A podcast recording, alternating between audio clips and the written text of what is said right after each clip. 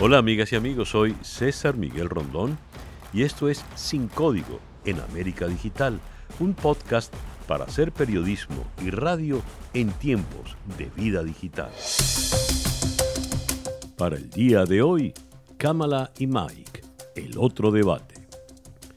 En medio de esta típica campaña presidencial en los Estados Unidos, y luego del primer caótico debate entre Donald Trump y Joe Biden, el 7 de octubre le toca a los aspirantes a la vicepresidencia enfrentarse cara a cara.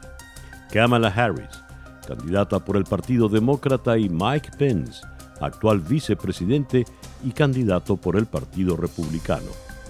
Se dan cita en Kingsbury Hall, en la Universidad de Utah, en Salt Lake City, a las 9 de la noche para debatir durante hora y media sobre nueve temas que serán discutidos durante 10 minutos. Se realizará en una sala prácticamente vacía, con distancia y barreras de plexiglas entre los debatientes. Susan Page, jefe de la oficina en Washington de USA Today, será la moderadora. La señora Page, de 69 años, es una veterana reportera de la Casa Blanca, ha cubierto seis administraciones y once campañas nacionales y se ha sentado para entrevistas con los últimos nueve presidentes. Es la primera reportera de un medio impreso en manejar un debate vicepresidencial desde 1976, cuando James Hodge, entonces editor del Chicago Sun-Times, moderó el enfrentamiento de los aspirantes a vicepresidente Walter Mondale y Robert Dole, según señala una nota de los Angeles Times. Se tiene previsto que cada candidato tendrá dos minutos para responder. Sin embargo, la periodista Page podrá extender los segmentos a su juicio, tratará de balancear el tiempo de los dos participantes y tratará de mantenerlos en línea. Les preguntará sobre la sucesión, la salud, el bienestar y la quinta enmienda, entre otros. Este tema, el de la quinta enmienda, además de la pandemia, centrará la atención del debate y de la audiencia. Recordemos que la enmienda 25 fue aprobada por el Congreso como un mecanismo para asegurar la sucesión en el poder tras el asesinato en 1963 del presidente John Fitzgerald Kennedy. En ese momento, el vicepresidente Lyndon B. Johnson asumió la jefatura del Estado, pero no existía un mecanismo claro para ocupar su cargo que había quedado vacante. Entonces, el Congreso propuso esta enmienda que fue aprobada en 1965 y se convirtió en parte de la Constitución en 1967 tras ser ratificada por 38 estados. La norma contiene cuatro disposiciones. La primera establece que el vicepresidente se hará cargo del gobierno si el jefe de Estado muere, renuncia o es destituido. La segunda señala que si se produce una vacante en la vicepresidencia, el presidente debe nombrar un reemplazo que debe ser confirmado por una mayoría en ambas cámaras del Congreso, la Cámara de Representantes y el Senado. La tercera permite al presidente delegar sus funciones en el vicepresidente de forma temporal. La cuarta crea el mecanismo mediante el cual el vicepresidente y la mayoría de los miembros del gabinete pueden declarar que el presidente no es capaz de desempeñar las funciones y obligaciones de su cargo, lo que puede llevar a que el mandatario sea sustituido por su número dos. Como sabemos, ambos nominados son los segundos de a bordo, en caso de que algunos de los parámetros de los que se mencionan en la vigésimo quinta enmienda ocurran y son más jóvenes que los nominados a la presidencia, Trump y Biden, que tienen 74 y 77 años de edad, respectivamente. Los candidatos a vicepresidentes van entonces a debatir por mucho más que su imagen en ese rol y llevarán a la escena sus visiones y estilos. Usualmente el debate vicepresidencial no tiene tanta relevancia, pero en este caso parece ser lo contrario. Se ha tornado en un evento sumamente importante. ¿A qué se debe este cambio? Consultemos la opinión del analista político Hernán Molina desde la ciudad de Los Ángeles. Muy buenos días, César. Un gusto estar contigo. Mira, en general los debates vicepresidenciales no son tan importantes ni tan uh, ni es percibido por el electorado como tan importantes. Es más, las audiencias en general, cuando uno mira los ratings de Nielsen, que es la, una de las agencias que mide el rating en Estados Unidos desde los años 80, nos damos cuenta que generalmente tienen bastante menos audiencia. Pero este, siendo una presidencia muy especial y un momento muy especial de Estados Unidos, y, y dada la edad de los dos candidatos, sobre todo Biden, que va a cumplir 78 años cuando asuma la presidencia, y eh, Trump no está muy lejos, va, a tener 75 el año que viene. Eh, todo hace pensar que, eh, como es, están en la línea de sucesión presidencial, podrían llegar a tener más que en otros momentos de nuestra historia la responsabilidad de ser presidentes en algún momento si les pasara algo a, tanto a Biden si fuera presidente como a Trump si fuera reelecto. Pero sobre todo yo creo que en este, en este caso, dadas las circunstancias de extremada polarización que estamos viviendo, y de quiénes son estos vice, eh, candidatos a vicepresidente, bueno, es vicepresidente, perdón, yo creo que va a despertar eh, más curiosidad y vamos a ver mayores audiencias.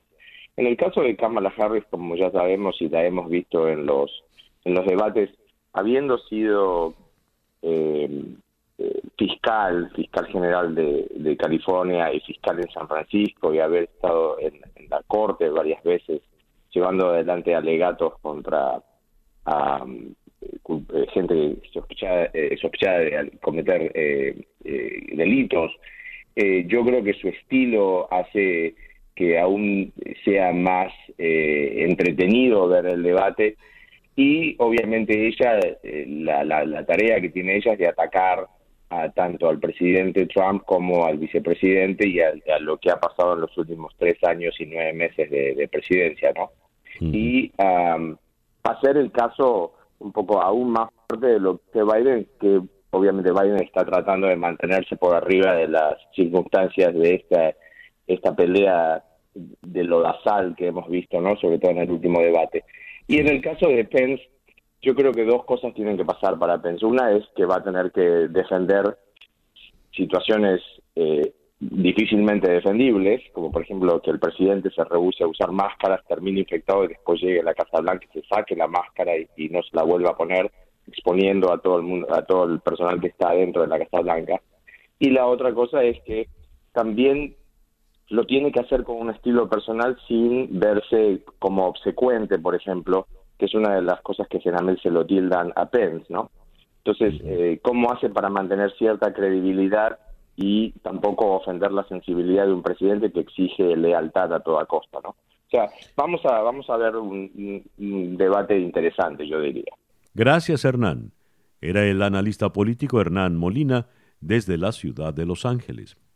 Kamala Harris, la mujer que aspira a ser la primera vicepresidente de la historia en Estados Unidos, de 55 años, senadora de California y ex fiscal, como señala el Brookings Institute, tiene como desafío alejarse de la Kamala Harris fiscal y acercarse a la Kamala Harris presidente, centrarse en los temas que le interesan profundamente y que perseguiría como presidente. Parte del debate se centrará en cómo ella ayudaría al señor Biden si fuera elegido presidente. Pero la actuación del debate también debe demostrar quién sería ella en ausencia del señor Biden. Esto según la cita del Brookings Institute. Es pues un reto importante porque deberá demostrar fuerza y firmeza desde su condición de mujer, pero también empatía por las familias estadounidenses. ¿Cómo se proyecta para los demócratas este debate donde se estrena la candidata Kamala Harris? ¿Cuáles son las expectativas? En la línea telefónica se encuentra Johanna Cervone, analista política del Partido Demócrata desde la ciudad de Miami. Muy buenos días, César. Muchas gracias por la invitación.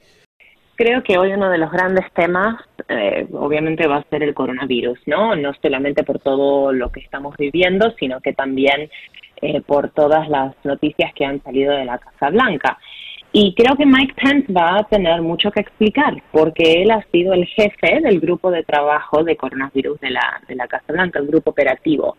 Entonces, él verdaderamente ha estado eh, a cargo de, de, la respuesta de la administración hacia la pandemia. Incluso después de Trump, creo que es la persona que más ha trabajado este tema operativamente desde febrero. Y desde ese momento hemos tenido 210 mil americanos que han muerto, más de 7 millones infectados, 400 mil pequeñas empresas que han cerrado y millones de americanos que, que han perdido su trabajo. Entonces, bajo el mando de Mike Pence en este grupo de trabajo, la respuesta a la gestión de la pandemia y de la economía ha sido desastrosa.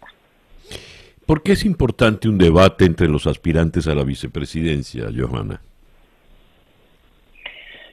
El vicepresidente o la vicepresidenta, en este caso, si es que es Kamala Harris, es, es, una posición muy importante, como vimos ahora con Pence. Pence ha administrado eh, la respuesta a una crisis sin precedentes.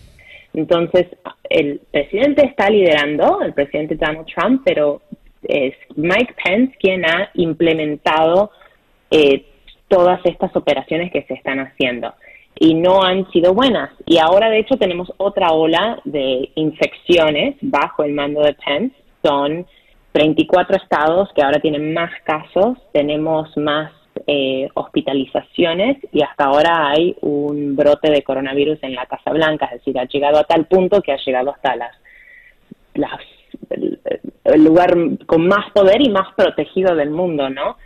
Entonces, verdaderamente no tienen un plan aún y muestra que es importante de que toda la administración del presidente sea competente, pueda gestionar y, y, y tengan planes para el país, no solamente el presidente, sino que también su equipo y especialmente el segundo, eh, el segundo al mando, que es el vicepresidente. Johanna, desde el punto de vista del Partido Demócrata, ¿qué ventajas presenta la senadora Harris frente al vicepresidente Pence? La senadora Harris, primero que, todo lo que se habló cuando ella fue elegida como, como la candidata, eh, una de estas cosas es que es la representación. Ella es una mujer afroamericana, inmigrante, eh, que representa una gran población de personas que hasta ahora no se han visto eh, representadas en, dentro de, la Casa Blanca. Y, pero más aún de eso, yo creo que la, la senadora Kamala Harris es extremadamente preparada y calificada para este trabajo. Es abogada, fue fiscal general, es senadora y es extremadamente inteligente y creo que sería un, una muy buena socia para Joe Biden eh, y que va a poder implementar muchos de los planes que, tendría una administración de Joe Biden. Gracias, Johanna. Era Johanna Cervoni, analista política del Partido Demócrata en la ciudad de Miami. El vicepresidente Mike Pence de la fórmula Trump busca repetir en su cargo. Tiene 61 años, es de Indiana y es un cristiano comprometido. Su voz y su estilo distan del estilo combativo de Donald Trump, pero es un debatiente eficaz y defenderá su propia gestión frente al coronavirus, pues ha estado a cargo del grupo de trabajo presidencial sobre la pandemia. Aseguran que tratará de acusar repetidamente a Biden frente a Kamala de liberal, de extrema izquierda y socialista. ¿Cuáles son las expectativas para los republicanos? ¿Por qué es importante este debate? Las preguntas se las hacemos directamente a Julio Schilling, politólogo y estratega del Partido Republicano en la ciudad de Miami. Buenos días, eh, César Miguel, un placer de estar contigo. Normalmente los debates vicepresidenciales eh, no es, es como una película C, o sea, no, no, no capta la atención, eh, tienden a ser irrelevantes en gran, en gran medida, más allá de que los candidatos pues tal vez están preparando sus propias carreras y, más bien es para, es para eso. Sin embargo, en este caso eh, es, es muy importante por el lado demócrata, de que la candidatura eh, Biden-Harris, eh, realmente debería de ser Harris-Biden, porque el, el, candidato Joe Biden no es una figura que realmente representa a su partido, ni tiene realmente peso dentro de la estructura. Eh, eh, en otras palabras, y para hablarlo más claro, es un presidente figurativo. Es el único que quedó, el, el Partido Demócrata consideró que sería más probable de apelar a votantes moderados, eh, pero todo el mundo sabe, y eso lo entiende sumamente claro la jerarquía del Partido Demócrata, que Biden es irrelevante. Kamala Harris está mucho más en línea con eh, la, jerarquía del Partido Demócrata, el, el del Partido Demócrata, que en estos momentos está en manos de izquierda radical. Eso es una eh, realidad. Eh, ella viene de, ahí y, cuando miramos los ataques brutal contra Joe Biden durante la campaña, de que era racista, de su propuesta de básicamente tener un sistema nacional de salud que después lo retractó y lo cambió, eh, eh, eh, en fin, es mucho más prototípica de las aspiraciones del Partido Demócrata hoy. Entonces, la relevancia que tiene, la importancia que tiene este debate es que estamos realmente escuchando la voz de ese movimiento que ha comandado, que está comandando ahora el Partido Demócrata. En cuanto a el vicepresidente Pence en el 2016, pues Pence podemos decir que fue eh, el puente para atraer los votantes conservadores del Partido eh, Republicano, cuando habían votantes conservadores que podían haber tenido cierta eh, duda con, en cuanto al, presidente Trump.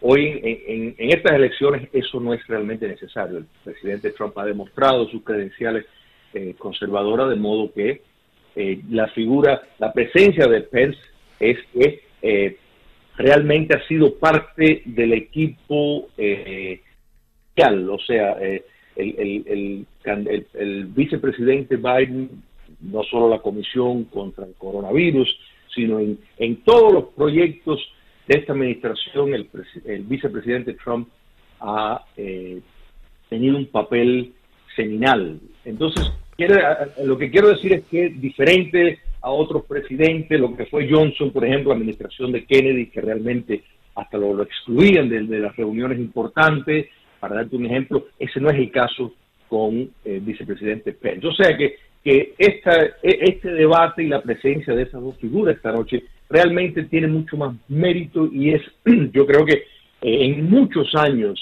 eh, el encuentro más importante por eh, figuras que, o sea, que en caso de, Pence, que aspira a la reelección, y en el caso de Harris, de llegar a ser vicepresidente. Gracias, Julio. Era Julio Schilling, politólogo y estratega del Partido Republicano en Miami. En cualquier caso, la audiencia espera con ansias algo diferente a aquel caótico toma y dame del primer debate presidencial. Kamala y Mike pueden asumir con dignidad el rol de vicepresidente pueden asumir el rol de políticos de altura esta noche y, ¿por qué no?, de la clase de presidente que el pueblo norteamericano espera. Y bien, así hemos llegado al final de nuestro podcast por el día de hoy. Esto es Sin Código en América Digital, un podcast para hacer periodismo y radio en tiempos de vida digital.